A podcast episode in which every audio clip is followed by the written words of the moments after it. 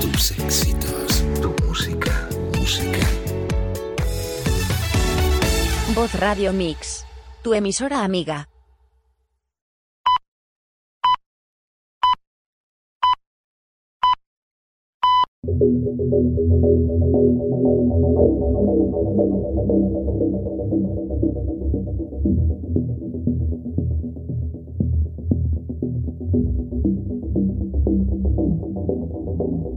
¿Existe un más allá?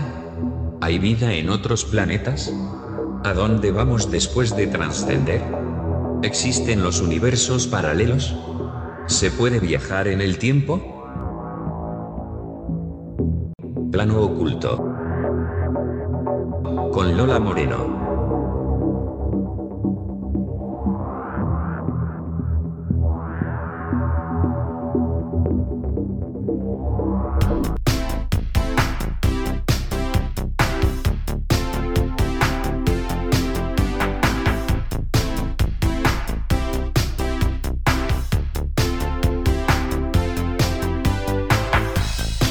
Amigos oyentes, muy buenas noches y bienvenidos una semana más a Plano Oculto en tu emisora amiga vozradiomix.com y en 24 horas de misterio. Y saludos también a los que nos escuchan a través del podcast. Esta semana traemos dos temas interesantísimos que no os podéis perder. El Códex Gigas y la autenticidad de los huesos del apóstol Santiago. Y también para los que no lo sepan, esta semana hemos subido a iVox un programa extra muy interesante. Los libros gigantes de Praga, entre otras cosas. Lo encontraréis en nuestro canal de iVox. Comenzamos el programa, pero antes, unos consejos.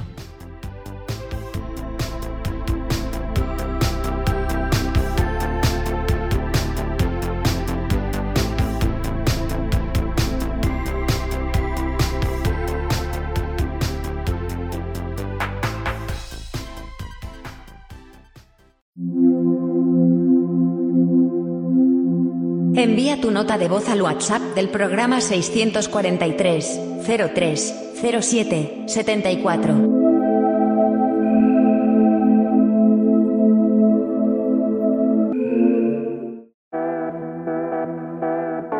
Estas son las vías de contacto de plano oculto. WhatsApp 643 03 07 74. Telegram, plano oculto. Twitter Lola Moreno Radio. Email, planooculto arroba vozradiomix.com. Y planoocultomisterio arroba gmail.com.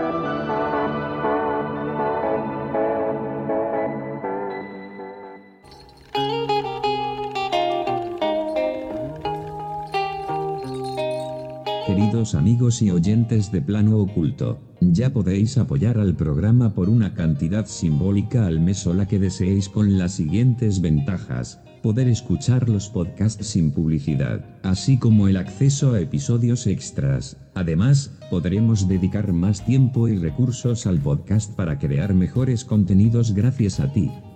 Muchas gracias por apoyar a Plano Oculto.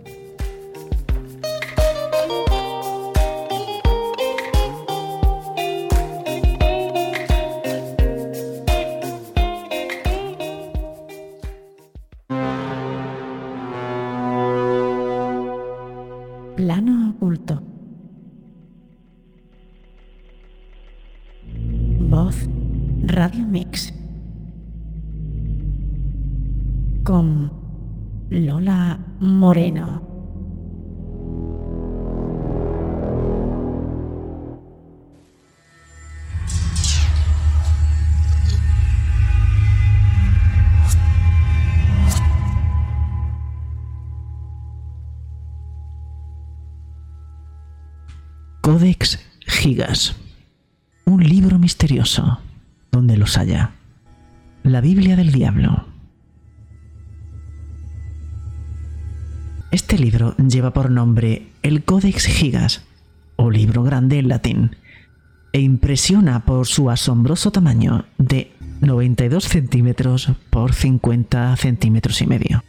Cuenta con 625 páginas y pesa unos 75 kilogramos. En algún tiempo fue considerado como la octava maravilla. Dentro se encuentra la Biblia, historias antiguas y cosas extrañas. A través de la historia, el códex ha transpirado temor, pero todos querían tenerlo, ya que les inspiraba poder. Quizá una fuerza diabólica, la de Satanás, ya que en una página se encuentra un dibujo del diablo. Ninguna otra Biblia en el mundo tiene alguna imagen así. Se cree que se terminó de escribir en 1230. Desde entonces se ha cuestionado quién lo escribió y por qué lo hizo. La caligrafía del libro es muy constante, por lo que no se sabe si fue un solo escritor o varios. Según cuenta la leyenda, el Codex Gigas fue escrito por un monje condenado quien vendió su alma al diablo. La historia comienza en 1230. En una celda fría, un monje pide por su vida. Está en un problema mortal, ya que su pecado ha hecho polvo una regla monástica tan ofensiva que se mantuvo en secreto. Estos monjes son conocidos como monjes negros, ya que sus túnicas simbolizan la muerte terrenal toman votos de pobreza, castidad y obediencia, así como sacrificios físicos, ayuno, depravación de sueño y autoflagelación, pero los débiles caen en avaricia, envidia, desviación sexual. Los castigos son bastante extremos. En algún lugar del monasterio, los mayores escogen si el monje pecador es asesinado o no. La noticia es desoladora, ya que mañana, a esta hora, será asesinado lentamente. Ladrillo por ladrillo será emparedado. Ya condenado el monje teme por la tortura que sufrirá.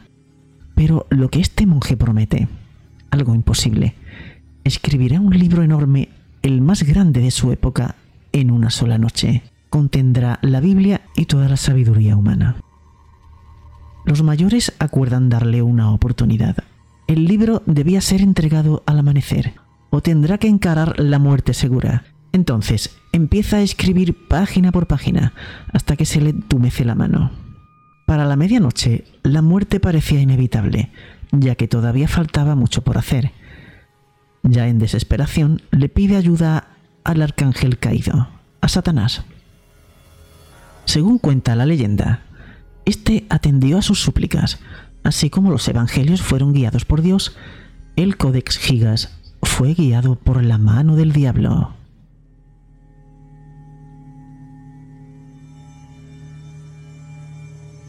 Según los investigadores, este libro está escrito con tinta de animales totalmente y por la consistencia de la grafía se apoya la teoría de que fue realizada por un solo autor.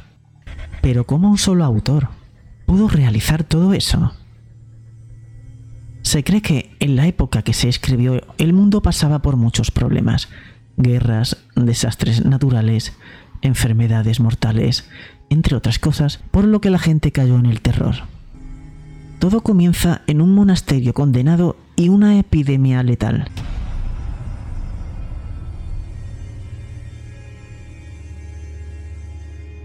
Para finales del siglo XIII, el códex ya era muy famoso y el monasterio que lo tenía decide venderlo a otra orden monástica para solventar los gastos. Tener aquel libro representaba honor, poder, prestigio, y el libro pasa de los conocidos monjes negros a la secta de los monjes blancos, por lo que realiza su viaje a la República Checa, justo a las afueras de Praga. Los monjes blancos ponen el códex en un lugar de honor cerca de un cementerio, pero no por mucho tiempo, ya que la tragedia ataca el monasterio queda en bancarrota, por lo que se ordena que se devuelva la Biblia del Diablo a su lugar original. Poco después surge la peste bubónica y más de 30.000 personas resultan muertas. Ahora esa iglesia es conocida como la fosa común más grande y se tiene esculturas de huesos humanos. La imagen del diablo en su libro se muestra como un personaje mitad hombre, mitad monstruo con cuernos, con una espeluznante lengua roja bífida y con los brazos levantados, vestidos de nardino a menudo utilizado como un símbolo de poder supremo. Aquellos que creyeron en la leyenda creen que este se llevó al autor del libro. Satanás se encuentra en una celda como si no estuviera suelto en el infierno, sino encerrado en una cámara de maldad. Otro de los detalles que se mencionan en el Código del Diablo es que pudo haberlo escrito un aficionado y no un escritor de jerarquía, ya que aunque el dibujo y el manuscrito son impresionantes, no son como los que nos ofrecen los grandes escribanos de la época, por lo que se sigue aumentando la creencia de que fue obra de un solo autor. Pero quién era y por qué puso el gigantesco demonio y qué mensaje pretendía mandar. Austria, 1565. El príncipe heredero a la corona Rodolfo II espera al horóscopo real del maestro divino Miguel de Notre Dame, mejor conocido como Nostradamus. Este famoso profeta francés elabora un complicado diagrama en el cual predice la muerte del padre de Rodolfo y el ascenso de este a la corona para convertirse en el emperador del Sacro Imperio Romano. Desde que Rodolfo recibe estas predicciones, empieza su obsesión por lo oculto. Rodolfo codicia el códex. El monarca se congracia con los dueños del libro, les concede favores. La estrategia funciona y Rodolfo adquiere el códex Gigas y contrata a personas para que le traduzcan los pasajes y se envuelve en las páginas del libro, incluyendo el dibujo del diablo. Rodolfo se queda con el códex, un gran logro para un gran líder, aunque su suerte estaba por empeorar. Propenso a la melancolía desde pequeño, el emperador se vuelve antisocial, errático y paranoico. Se mantiene encerrado en su castillo. El reino de Rodolfo se convierte en un desastre, por lo que pierde a sus seguidores. Su propia familia lo despoja del poder Después muere solo, sin ningún heredero para vengar su nombre. El reino de Rodolfo cae en manos enemigas. El ejército sueco roba el Codex Gigas y lo llevan a Suecia, donde aún se encuentra. Regresando de nuevo al Código del Diablo, un investigador recrea cuánto habría tardado un solo autor en acabar el libro. Primero calcula el tiempo por línea, por página y por el libro, exactamente igual a la del famoso manuscrito. El tiempo que tardó el experto en letras fue de 20 segundos por línea sin parar, una columna en 30 minutos, una página en una hora, y concluir el manuscrito hubiese tomado cerca de 5 años. Pero los monjes tenían muchas tareas y concluir el manuscrito sin parar hubiese tomado cerca de cinco años. Los monjes tenían muchas tareas y pocas horas para escribir. Además de que al tiempo hay que agregar los detalles de las letras y el dibujo del diablo, por lo que se cree que mínimo debió tomar unos 20 años en escribirse, por lo que debió ser una labor muy complicada. Otra de las cosas que se piensan acerca del código del diablo es que pudo hacerlo un monje que intentaba hacer un exorcismo, ya que en la página 290 existen los conjuros para curar enfermedades peligrosas. Para llevar a cabo el ritual, el sacerdote se para enfrente del enfermo y hace la señal de la cruz. Se atreve a llamar al mal por su nombre, llamando a los demonios por sus nombres en latín, y ordena a que salgan del cuerpo. En 1648, Praga, después de la caída del reino de Rodolfo, las tropas invasoras de Suecia se llevan un valioso botín y con él el Codex Gigas. Los soldados guardan el libro en un gigantesco baúl y emprenden el regreso a Estocolmo. Seguramente muchos no tenían ni idea del libro que viajaba con ellos, y otros han escuchado que es una Biblia siniestra tocada por el mal y escrita por el mismísimo diablo. Los oficiales planean regalar el Codex Gigas a su peculiar monarca, ya que era mujer, aunque hizo el juramento como hombre, ya que era el deseo de su padre. los soldados esperaban que su reina estuviera satisfecha con la entrega de la Biblia del diablo, y ella ordena que se guarde en la biblioteca de su castillo y es incluido como el primero de los más valiosos manuscritos confiscados. Pero no lo tendría por mucho tiempo, ya que pasarían cosas raras.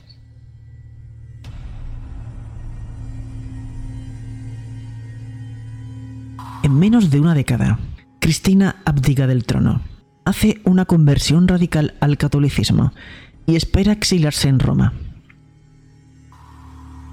La reina empaca sus más valiosas posesiones, incluyendo sagradas Biblias, pero misteriosamente no se lleva el Codex Gigas.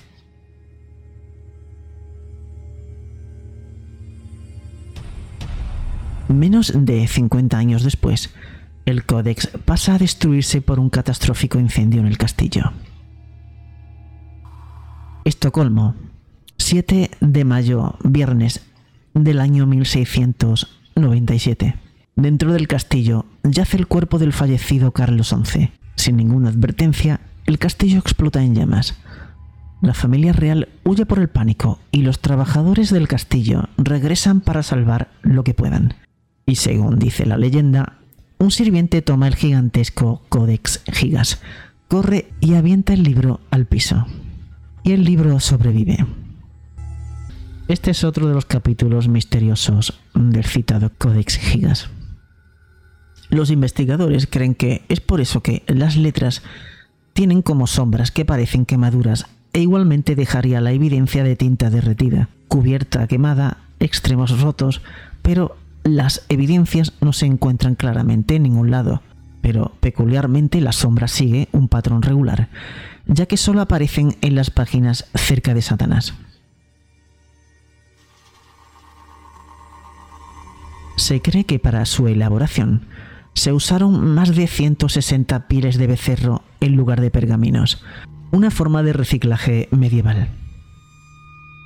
Después de muchas investigaciones, pruebas de caligrafía y grafología, se llegó a la conclusión de que el Codex Gigas, desde sus fórmulas de tinta idéntica, su caligrafía autodidacta, hasta su controversial contenido, el Código del Diablo fue escrito por tan solo un autor.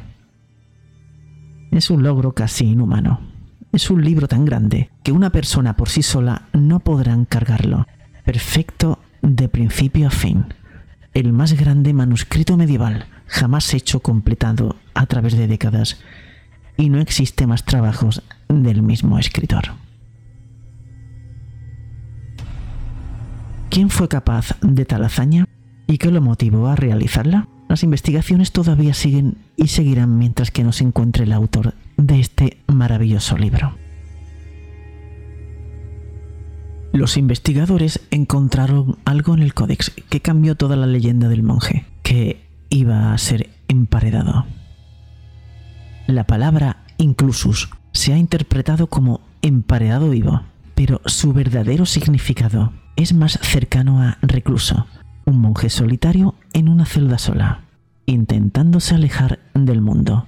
Para el monje que concluyó la Biblia del Diablo, pudo haber sido una búsqueda de la iluminación la oportunidad de crear un trabajo de una vida, un escritor motivado por honor y no por el mal.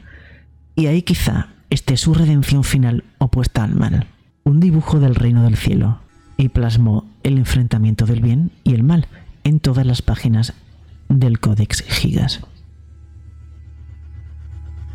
Quizá nunca se conozca al autor y la razón por qué escribió el Codex Gigas, pero el monje pudo pedir que lo encerrasen, realizar el trabajo de una vida, incluir a la Biblia y todo conocimiento humano y glorificar a su monasterio por toda la eternidad.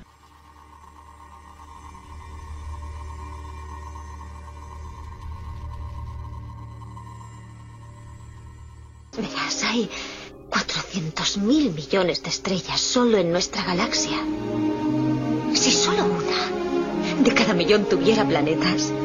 Y de esas en una, de cada millón hubiera vida. Y si solo en una, por millón de esas hubiera vida inteligente, habría literalmente millones de civilizaciones.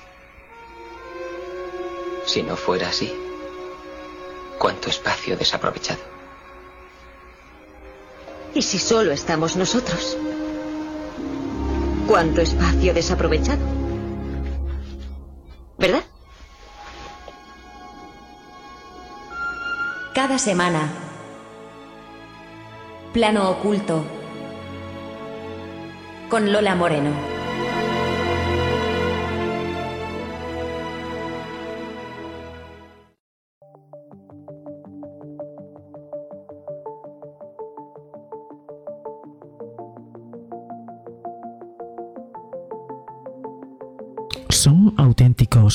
Los huesos del apóstol Santiago? ¿Corresponden realmente los huesos que se veneran en Galicia los del apóstol Santiago el Mayor? ¿Por qué hay tantas dudas en torno a los restos del apóstol Santiago? Dicha historia dejan en honor a la verdad muchas dudas sobre la autenticidad de los huesos que tantos veneran. No solo es por la ausencia de pruebas físicas fehacientes coetáneas a la presencia de Santiago en la península, sino también porque las pruebas escritas que se tienen, todas ellas muy posteriores a la leyenda áurea del siglo XIII, la historia compostelana del siglo XII, Moralia in Job del siglo XIII, Breviario de los Apóstoles del siglo VI, Comentarios al Apocalipsis del siglo VIII, las historias narradas hablan de la presencia de ángeles, de apariciones marianas y de otros sucesos que son difícilmente demostrables, salvo con la fe. Por otro lado, determinadas fechas tampoco concuerdan con ciertos sucesos históricos de los que sí se tienen constancia. Por ejemplo, en Moralia in Job, obra del siglo XIII escrita por Gregorio Magno, en el que se narra la aparición de la Virgen María en Zaragoza, se indica como la fecha del suceso enero del año 40, fecha en la que María aún estaba viva y residiendo en Palestina. Tampoco existen textos escritos que documenten la presencia de cristianos en Galicia antes del siglo III. También parece demasiada casualidad que los restos del apóstol aparecieran después de otra revelación en sueños, justo cuando más se necesitaba fortalecer la fe cristiana ante la invasión musulmana. Del mismo modo que es difícilmente explicable el motivo por qué eh, los restos de Santiago aparecieron en Galicia cuando se sabe a ciencia cierta que fue ajusticiado en Judea. Por último, y por más polémica aún, es la imposibilidad de realizar pruebas definitivas de ADN a sus restos al estar prohibido por la Iglesia mediante una bula papal. La forma en la que se desarrollaron los hechos, las dudas en torno a si realmente Santiago estuvo en España o no, y los posibles intereses religiosos en fomentar la veneración de reliquias en una época en que éstas eran, cuanto menos, lucrativas para la Iglesia, siembran de dudas la autenticidad de estos huesos y han llevado a muchos científicos e historiadores a investigar sobre la pregunta de quién yace en la tumba de la Catedral de Santiago de Compostela. ¿Es verdaderamente el apóstol Santiago? Son muchos los que apoyan la tesis de que los restos no son los de Santiago, entre ellos el agógrafo Louis Duchesne, el teólogo Henry Chadwick y el historiador Claudio Sánchez Albornoz, quien basa sus teorías en que los restos pertenecen en realidad al obispo prisciliano. Es preciso recordar que sobre los restos de una antigua necrópolis paleocristiana, en la zona donde se encontraron los restos del apóstol, se erigió una iglesia que fue el origen de la actual Catedral de Santiago, en cuyo altar mayor se encuentran las reliquias. No obstante, en el año 1589, ante la amenaza de asalto del corsario Sir Francis Drake, se decidió ocultar los restos en el ábside de la capilla mayor, donde se encontraron tres siglos después, en el año 1879, bajo una inscripción en griego que rezaba Atanasios Mártir. En dicha excavación se encontraron los restos de tres cuerpos la constatación de que uno de los cuerpos sería el del apóstol se basó en que le faltaba una pieza, precisamente la única pieza que la iglesia veneraba hasta entonces como proveniente de Santiago.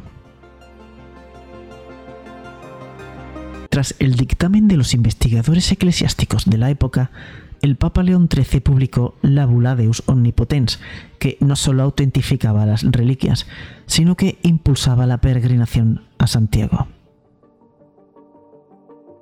Desde entonces, precisamente por prohibición de la Iglesia, ha sido imposible realizar una datación cronológica de estos restos. Pero, ¿quién era el obispo prisciliano? Prisciliano de Ávila. Fue un obispo al que la propia Iglesia consideró hereje. Nació en Galacia y predicó contra la corrupción y las jerarquías eclesiásticas. El movimiento popular que seguía sus ideas se extendió por toda la península de modo que fue denunciado por brujería ante la Iglesia.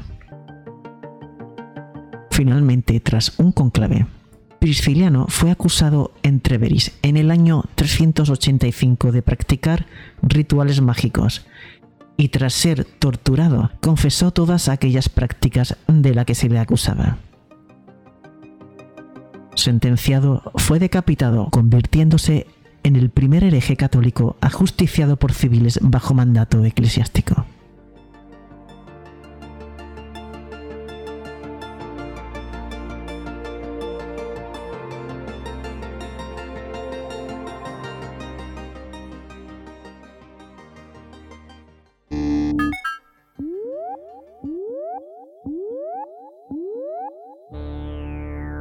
Misterio, conspiraciones, psicofonías, enigmas, todo eso y más en plano oculto. El programa de misterio de la noche de los sábados con Lola Moreno. Todos los sábados a las 11 de la noche en www.radiomix.com. Lo puedes escuchar en diferido el domingo en iVox.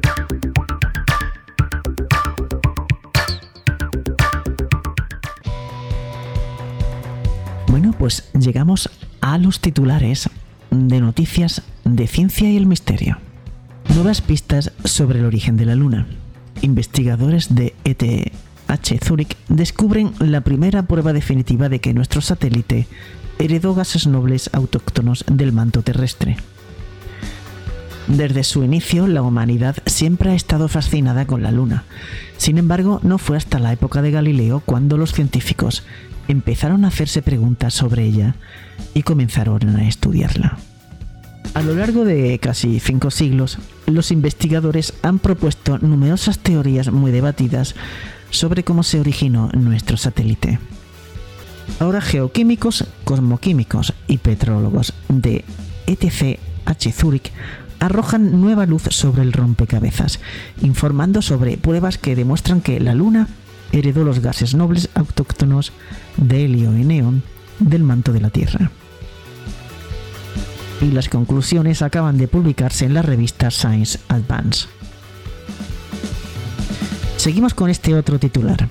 Esferas desconocidas están cayendo del cielo alrededor del mundo. Desde hace mucho tiempo, este tipo de fenómenos vienen ocurriendo en diversos lugares del mundo. Lugareños descubren esferas desconocidas que caen del cielo. Muy pocas veces se brindan detalles sobre su origen o la causa que llevó a que caigan en tierra, lo que incrementa el misterio en torno a estos incidentes. Aunque han pasado muchos años, se puede decir décadas, ¿qué son estas esferas de metal y de dónde provienen? Sigue siendo un misterio. Recientemente, el 31 de julio, otra esfera misteriosa cayó en México, los habitantes de Veracruz vieron caer del cielo una esfera cuyo material se determinó puramente de forma visual como metal o plástico duro. La bola tiene un color amarillento y algún tipo de artefacto parecido a una antena. A los residentes locales se le prohibió acercarse al lugar del accidente. Los militares tomaron la esfera y examinaron el lugar, pero aún no se han emitido un comunicado al respecto descubren un tercer planeta en la estrella más cercana a Alpha Centauri.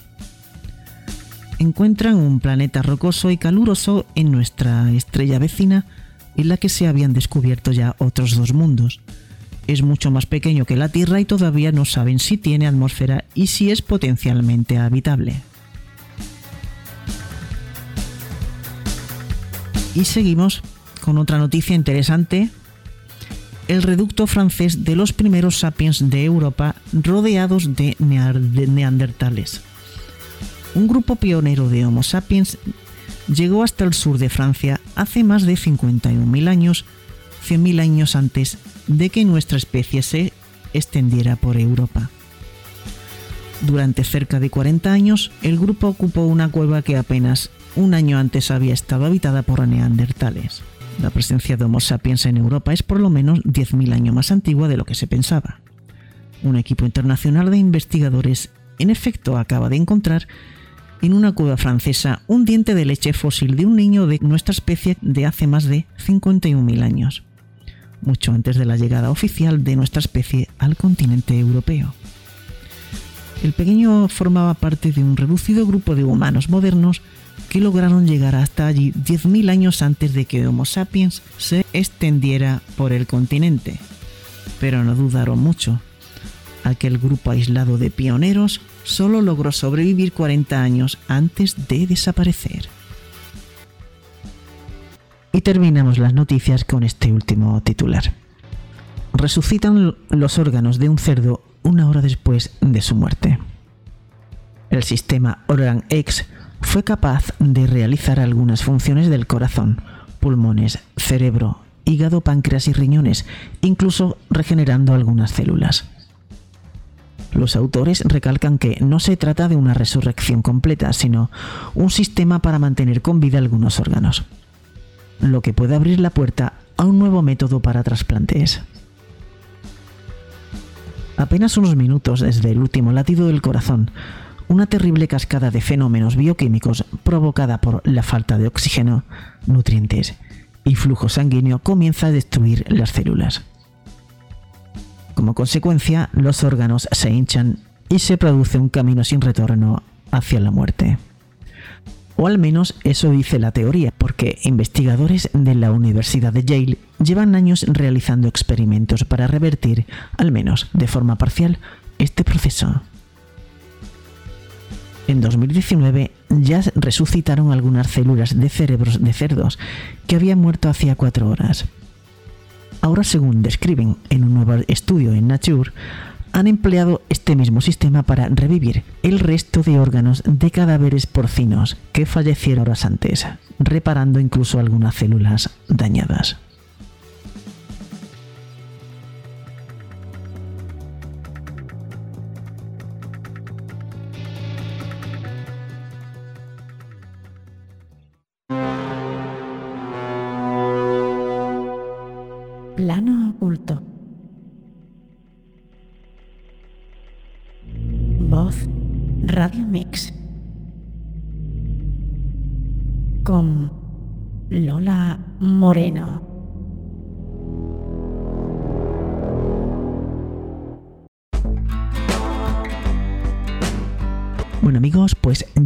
Llegado a la biblioteca de Alejandría con un nuevo libro, el Necronomicon conjuros, encantamientos, exorcismos y fórmulas.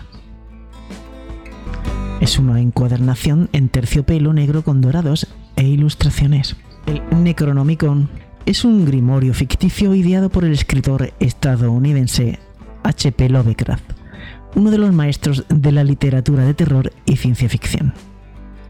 Es mencionado por primera vez en el cuento La ciudad sin nombre en 1991.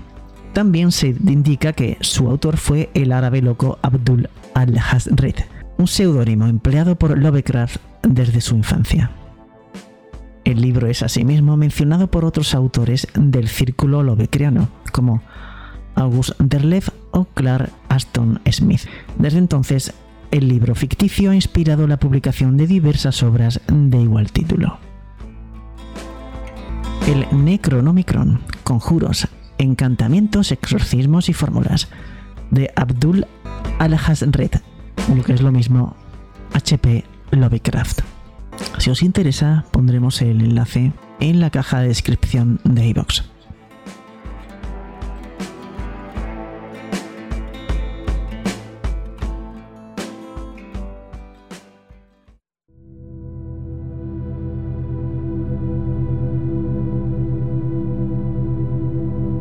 Plano Oculto. Con Lola Moreno, en vozradiomix.com, tu emisora amiga.